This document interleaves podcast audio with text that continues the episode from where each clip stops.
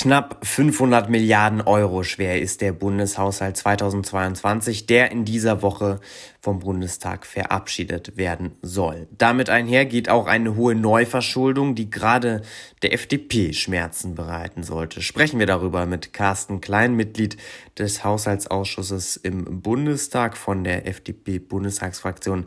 Herr Klein, guten Tag. Ja, hallo, guten Tag. Herr Klein, hätten Sie gedacht, als Sie Ende letzten Jahres das Bündnis mit SPD und Grünen eingegangen sind, dass Sie gleich im ersten Regierungsjahr einen Rekordhaushalt beschließen werden? Naja, wir hatten ja letztes Jahr schon äh, in den Verhandlungen festgelegt, dass 2022 auch nochmal die Sondersituation aufgrund der Corona-Krise festgestellt wird. Also, das heißt, eine Neuverschuldung stattfinden wird. Was wir natürlich alle nicht absehen konnten, ist dieser furchtbare Krieg in der Ukraine, der ja nochmal äh, zusätzliche Verschuldung nötig gemacht hat. Ähm, aber dass das jetzt noch kein ausgeglichener Haushalt geben äh, wird in diesem Jahr, das war von vornherein ja, stand das fest. Und wie dann Deutschland im kommenden Jahr zu einem ausgeglichenen Haushalt zurückkehren soll, das besprechen wir gleich. Bleiben wir noch mal kurz bei den Schulden, die Sie gerade angesprochen haben. In der Tat sieht der Bundeshaushalt 2022 eine Verschuldung von gut 140 Milliarden Euro vor. Ähm, wie sehr schmerzt Sie das eigentlich als Liberaler? Naja, also es gilt ja, ähm, ähm, spare in der Zeit, dann hast du in der Not. Und wir sind ja in einer doppelten Notsituation, in einer doppelten Krise. Corona ist noch nicht rum, vor allem haushalterisch. Und ja enorme Mittel gerade im Bereich des Gesundheitsministeriums nochmal eingestellt. Ähm, und wir haben mit, der, mit dem Ukraine-Krieg natürlich auch eine enorme Herausforderung, die nicht absehbar war. Und gegen solche Krisen kann man nicht ansparen, sondern es ist richtig in solchen Krisen, und es lässt die Schuldenbremse ja auch zu, dann auch gegenzuwirken. Das lässt die Schuldenbremse zu, sagen Sie. Ähm, in der Tat ist die Schuldenbremse in diesem Jahr ausgesetzt worden, genauso wie in den vergangenen zwei Jahren durch die Corona-Pandemie. Ähm, wenn wir nun nach vorne blicken, Sie wollen unbedingt im nächsten Jahr ähm, zur Schuldenbremse zurückkehren. Sie wollten schon im Jahr 2020, dass man im Jahr 2021 zur Schuldenbremse zurückkehrt. Das ist nicht geglückt. Man ist auch nicht im Jahr 2022 zur Schuldenbremse zurückgekehrt. Man beschließt jetzt im Jahr 2020, 2022 einen Rekordhaushalt mit Milliarden Euro neuen Schulden. Erklären Sie uns mal, wie können wir dann plötzlich im nächsten Jahr zu der Schuldenbremse zurückkehren? Naja, wir haben, haben eine in der Verfassung festgelegte Schuldenbremse, die ermöglicht es, eine höhere Verschuldung aufzunehmen in Zeiten einer Notsituation.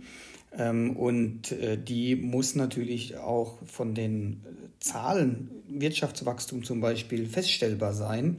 Und nach den jetzigen Prognosen ist damit im nächsten Jahr eben auch nicht mehr zu rechnen. Äh, die Corona-Krise wird auf jeden Fall wirtschaftlich ähm, vorbei sein. Ähm, über die Ukraine, über den Ukraine-Krieg kann man natürlich jetzt letztendlich die Auswirkungen noch nicht feststellen, aber nach jetzigem, nach jetzigem Status lässt die Verfassung, der wir alle verpflichtet sind, ja keine Notsituation im nächsten Jahr zu und damit auch keine übergroßen Verschuldung. Und deshalb ist es kein FDP-Wunsch, sondern das ist ein ähm, ein, ein Zwang, der von der Verfassung ausgeht und an dem wir uns alle halten müssen. Die FDP schien und scheint sehr interessiert daran zu sein, im nächsten Jahr zu dieser Schuldenbremse zurückzukehren. Allerdings sind sie ja in einer Koalition im Bund, gemeinsam mit SPD und Grünen. Und wenn man Politikerinnen und Politikern zuhört, die diesen beiden Parteien ähm, angehören, dann ähm, bemerkt man doch schon, dass dieses große Interesse bei diesen beiden Parteien und bei Vertretern dieser Part beiden Parteien ähm, nicht vorhanden ist. Haben Sie schon mit Ihren Kolleginnen und Kollegen darüber gesprochen? Wie wollen Sie die überzeugen? Naja, erstmal sehe ich keine verfassungsändernde Mehrheit im Deutschen Bundestag. Ähm, selbst wenn die Koalition sich darauf verständigen könnte, was nicht stattfinden wird, weil die FDP das nicht mitmacht.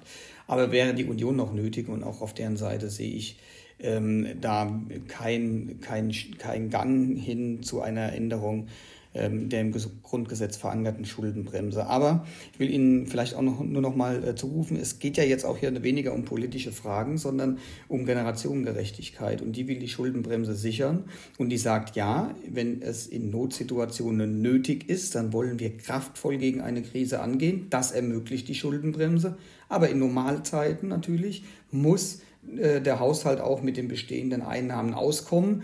Ähm, das ist äh, ein ganz wichtiges Element der Generationengerechtigkeit. Die fordern wir ja auch bei anderen Themen ein, wie beim Klimaschutz. Und das muss natürlich auch finanzpolitisch gelten. Und deshalb glaube ich, ist das eine Selbstverständlichkeit, ähm, dass wir in einer Nicht-Notzeit ähm, auch zum äh, einem Haushalt kommen, der ohne große Verschuldung auskommt. Herr Klein, Sie haben es jetzt schon mehrmals erwähnt. Dieser Haushalt ist keinesfalls ein normaler Haushalt, auch weil er im Lichte mehrerer Krisen steht. Dennoch erlauben Sie mir diese Frage. Die FDP hat immer dafür geworben, dass man möglichst sieht, in welchen Haushalten, in welchen Etats man einsparen kann. Ist Ihnen das gelungen? Wie, wo konnten Einsparungen erzielt werden? Also wir haben natürlich in den Einzelplänen auch Einsparungen vorgenommen und Umschichtungen durchgeführt. Ähm, zum Beispiel im Bereich des Wirtschaftsministeriums, ähm, aber auch im Bereich des Gesundheitsministeriums haben wir zum Beispiel Öffentlichkeitsmittel gestrichen. Ähm, dafür haben wir internationale Gesundheitsversorgung erhöht.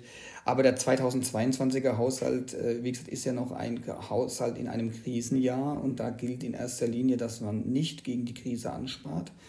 Ähm, wir haben uns aber darauf verständigt, dass wir natürlich die Ausgaben auch anschauen, dass wir konsolidieren wollen.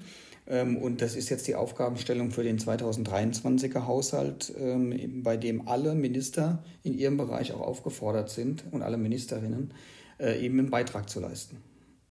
Kann man eigentlich sagen, auch wenn wir in einer besonderen und schwierigen Zeit sind, dass der Haushalt 2022 eigentlich eine perfekte Fortführung der Haushaltspolitik der großen Koalition der vergangenen Jahre ist?